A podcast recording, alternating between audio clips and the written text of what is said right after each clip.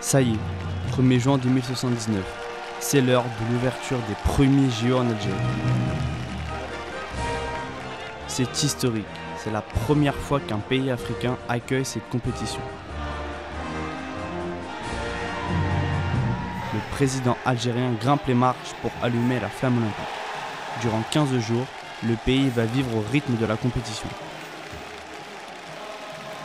Les JO vont principalement se dérouler dans le plus grand stade d'Alger, le stade du 5 juillet 1962.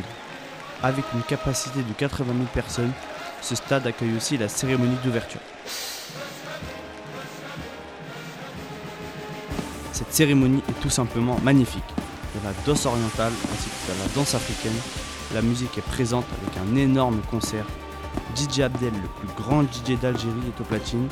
Des feux d'artifice, des couleurs font vibrer les spectateurs venus de toute l'Algérie.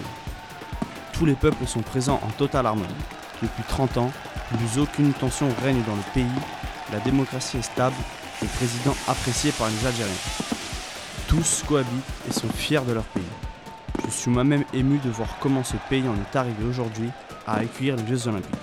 C'était Enzo, votre chroniqueur pour Radio Alger.